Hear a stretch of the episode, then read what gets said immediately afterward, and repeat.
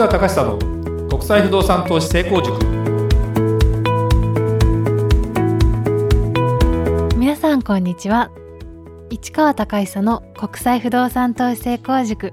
ナビゲーターの吉川良子です。この番組は株式会社国際不動産エージェントがお届けしております。市川さんこんにちは。はいこんにちは。国際不動産エージェント代表の市川隆久ですえー、まあやっぱりですねこれ収録してる時は、はい、まだやっぱコロナの状況下ですよね。そうですね、うん、多分これが1か月後ぐらいに配信されるのかな。でもその時には多分ね何かが変わってるかもしれないけど状況が変わってるわけじゃないね。多分その緊急事態宣言下の状態かなということですよね。そうですね、うん、で最近僕もうんまあ家にいたり会社にいても人がいなかったりするケースが多い中でちょっとそうそうどうしてもねもうテレビってあんま面白くなくなってきてるんだけどどうしても生の報道番組っていうのはテレビが主体となるのでそれをどうしても見るよね。で見てて本当にその難しいね情報のねコメンテーターの人のレベルとか全然なんだろうあのイライラしてくるなあれ見てるとね。あそうですかね。どうですか？テレビ見てます？あんまりじっくりは見てないかもしれないですね。そうだよね、はい、でなかなかこれはね非常に難しいよねというふうな最近何を見てるんですか？あやっぱり YouTube なるほどね。ですかね、うん、ということで今日のテーマに行きますか。はい、はい。えー、今日は YouTube とポッドキャストの違いとは何かというテーマについてお話をしていただきたいと思います、はい。はい、最近 YouTube をあのよく僕も見てますけど、はい、りょうこちゃんも見てるよね。そうですね見てますね。どんなもの見るの？目的とさあとどんな感じ？見方？見方を教えてほしいの？えっと私個人的に見ているのはあの、ミュージックビデオを見て、うん、よく見ているんですけれども、うん、はい。まあライブに行けないので、うん。まあ、臨場感を楽しむためというか、そんな感じですかね。もともとそのなんだろうな音楽だけを聴くということでも本当はいいのかもしれないけどライブだと映像もあるしっていうことでそうですね。そういうのが見れるっていうような感じなのかな。はい、うん。あのまあ、YouTube とポッドキャストの違いっていうかね僕はあのこのポッドキャストを今どのくらいだっけこのポッドキャストやりだして。もう3年以上経ったかな。そうですね。経ちましたよね。でポッドキャスト自体が出てきたのが10年ぐらい前ですか。ね。ディレクターさんがねもう前からやってますけどねでちょうどスマホが出た頃ですかね。スマホが出て、えー、ポッドキャストというものが非常になんかまあ持ち歩いて聞けるというかどこでも聞けますよっていう状態になってからっていうことだよね。でラジオ番組は昔からあってで YouTube っていうのはここどうだろう？真剣に見出してどのくらいですか？まあ、23年ですか、ね、ぐらいですかね、はい、で今、まあ、大画面につないでっていうか テレビにつないでとかいう感じが普通に増えてうちのこう、まあ、20代のうちの私の息子なんかももう普通に YouTube をつないでたりしてますよね。やっぱり今もう好きなものを見るっていうのとテレビの欠点はねやっぱりね尺が短くてあの例えば生放送なんかもそうなんだけどもうコメントに制限はあるし言いたいことは言えないしいいとこ取りでカットされるしっていうのは多分出てる人のあれ本音だと思うね。そうですよね、うん、だから YouTube 最近見るようになったのはその人の言いたいことをちゃんと自分で発信するようになってきたというか。でそれ自体は自分の責任で、えー、出せるようになってもちろんあの人を誹謗中傷するとかね。そんなことなんかしちゃいけないし多分 YouTube の中の規定も厳しくなってきてるし変なもの売りつけたりもしちゃいけないしとかっていうのはそういうモラルの問題ってのは当然あるんだけどもその本当にその最近も思うけどそのコロナウイルスに関しての情報を本当に取ろうと思うとテレビからで取れない、うん、あの結局な何が問題なのかっていうことなんかを本当のまあその専門家自体の人の本当の専門にもよるしただけどその人がコメントを発してるのも時間の問題もあるしそれこそコメンテーターが何人かいると爪痕残す人もいるからね。そこでねあのひな壇の芸人じゃないけどさ。っていうような状態からすると本当になかなか難しい中で言うと YouTube っていうのはすごくいいなと思いながら僕もですね結構 YouTube 見てるんですね。でポッドキャストも聞いてます。あのまあなんだろうな。これ違いと違いとは何かっていうことで言うと、まあ、僕自身が実は YouTube を始めようと思っていることはいるんですね。いるんだけどなかなかその実際やっぱ YouTube は YouTube なりのその決まりがあるというかやっぱりこう見てもらう人の数を増やしていかなきゃ意味がないなともちろんポッドキャストももちろんそうなんだけどまあなんとかなそういうところに、えー、外注して、えー、お金かけてでもクオリティのいいとかトレンドにそぐったものを作ってやっていこうってことで一応計画はしてたんだけどちょっとこの状態になっちゃったんでうちの会社もちょっと今攻めるよりは守りを固めようってことで一旦ちょっと見送りしたんですね。でもちろんやろうと思えば自分でスマホ撮ってそのままこれを YouTube にしてやるってこと自体も全然できるしまあ、オンラインサロン化してる人なんかはそこで一旦配信してるやつをそこであと録画して YouTube に流す。例えばうちなんかもオンラインセミナーとかをやったやつを録画してそれを YouTube にしてそれを流すっていうことなんかも全然できるのであの別になんだろうなやる気になればできるんだけどもちょっと僕は今ポッドキャストはもうこのパターンで140何回だよね。そうですね、3年ぐらいだよね、まあ、約毎週1回配信してるけどちょっと配信してなかった時期もあったりちょっと飛び飛びだった時もあるので最近はちゃんとしてるけどね。だからもう実は3年前から以上やってますという中で言うとあのラジオ番組っぽいわけですよ。もう分かりやすく言うとポッドキャストって。ラジオ番組ってどういうラジオって聞く？勉強しながらとかよく聞いてましたね。どんな番組聞いてたの番組名出して大丈夫です。あのスクール・オブ・ロックっていう番組とかよく聞いてました。それごめん。それはあの話が面白いの？あそうですね。なんか学生向けのどのくらい聞いてた？期間。期間でも結構12年聞いてました、ね、でそれを聞くと、えっと、他のそれ2時間もの？まあそのぐらいですかね、うん、でそれ一応ラジオの場合ながらができるから、はい、そのまま流しっぱなしにするよ、ね、あそうですね。流しっぱなしで、うん、で同じものを同じものとかあんまりラジオサーフィンっていうかその、ね、あのネットサーフィンだったらさすぐカチャカチャカチャカチャ変えたりするけどテレビだって昔はねチャンネルをこう行かなきゃ変えられない時代と違って今リモコンあるからすぐ変えたりするじゃないだけどラジオってしないでしょしないですねあれね、まあ、あの聞く聞く聞くということ自体はそれなりに耳は集中しなきゃいけないっていうのも当然あるんだけどもやっぱり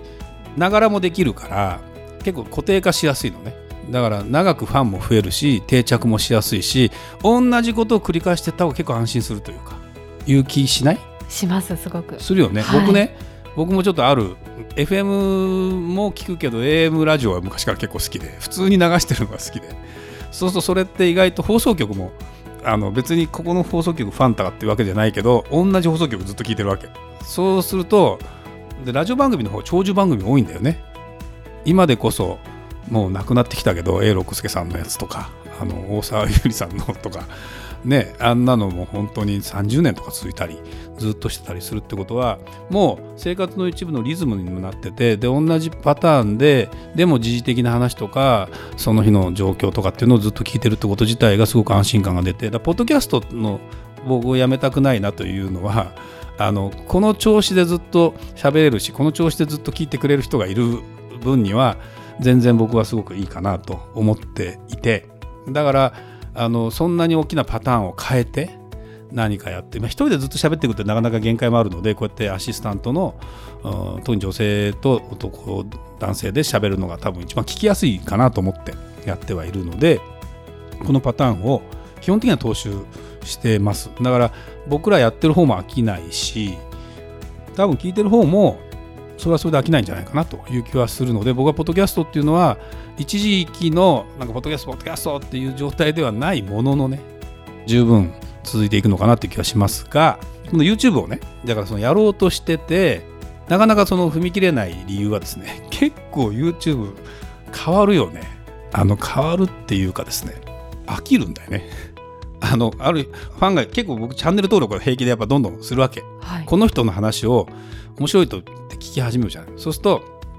他にも見たくなって。そうするとだんだんこの人がラジオだったらポッドキャストだったらずっと聞いてられるのを多分 YouTube だったら10回聞いたら飽きるんじゃないかなって人が出てくるのよ。それはねあの話の深さにもよるしだからこれってテレビ番組っぽいなというやっぱり画像を見るということ自体で言うと毎回同じものが流れてると飽きちゃう。ラジオでやってほしいなぐらいの感じで。であとこれねスマホがねスマホで見るとスマホを一回閉じてもラジオだったら他のことやりながらそのまま音だけ流れてくるでしょ？はい。でも YouTube って画面切ったら 音も流れてこないでしょ。そうですね。音だけ聞きたい時あるんだよな俺とかっていうのがあるわけ、ありますね、うん、それ。でそれなのに結局画像見ても意味がない YouTube も結構あるわけ。これはラジオなんだけど、まあ、うちのやつなんかも実は YouTube このポッドキャストを YouTube 化して流してたりするのであのこれ多分もしかしたら YouTube で聞いてる人からすると画像というよりもポッドキャストで聞いた方が絶対いいと思う。それはねやってて思った。この例えば30分そうか他のことできないんだとか思いながらそうするとこの人の画面が見ててなんか画面に飽きちゃうと嫌だなみたいに。そうすると結構そうだなその人のものすごい不安だったら1時間も見てられるけど10分もちょっと辛いかなみたいなかな。内容がものすごく良くてそれがどんどん変化していけばいいのよ。でこれ僕のヒントで言うとねあのあるすごい有名な人が話でファンがいて結構登録してる人がいて毎回毎回見てるとだんだん飽きてくる別にその人が悪いわけでもないしネタが変なわけじゃないの。だけど結局中田あっちゃんの YouTube 大学に戻るあれも一瞬飽きるかと思いきや結局まあこいつはなんだけど人の本の紹介をしてるわけですよ。噛み砕いて彼が。そうなんですね。でその内容がタイムリーになるしやっぱりその内容自体が毎回変わってくるのでそこに興味を惹かれるからやっぱりそういうやり方をしていかないとこの媒体は難しいなと。その人のキャラクターだけでずっとやってても飽きるね。だからテレビ番組ってその人のキャラクターだけでずっとやって例えば、まあ、笑っていいともとかなくなったけどあれって、まあ、タモリさんが出てきてやってるけど結局内容変わってんだよね。あの1年したらこうリニューアルしてったり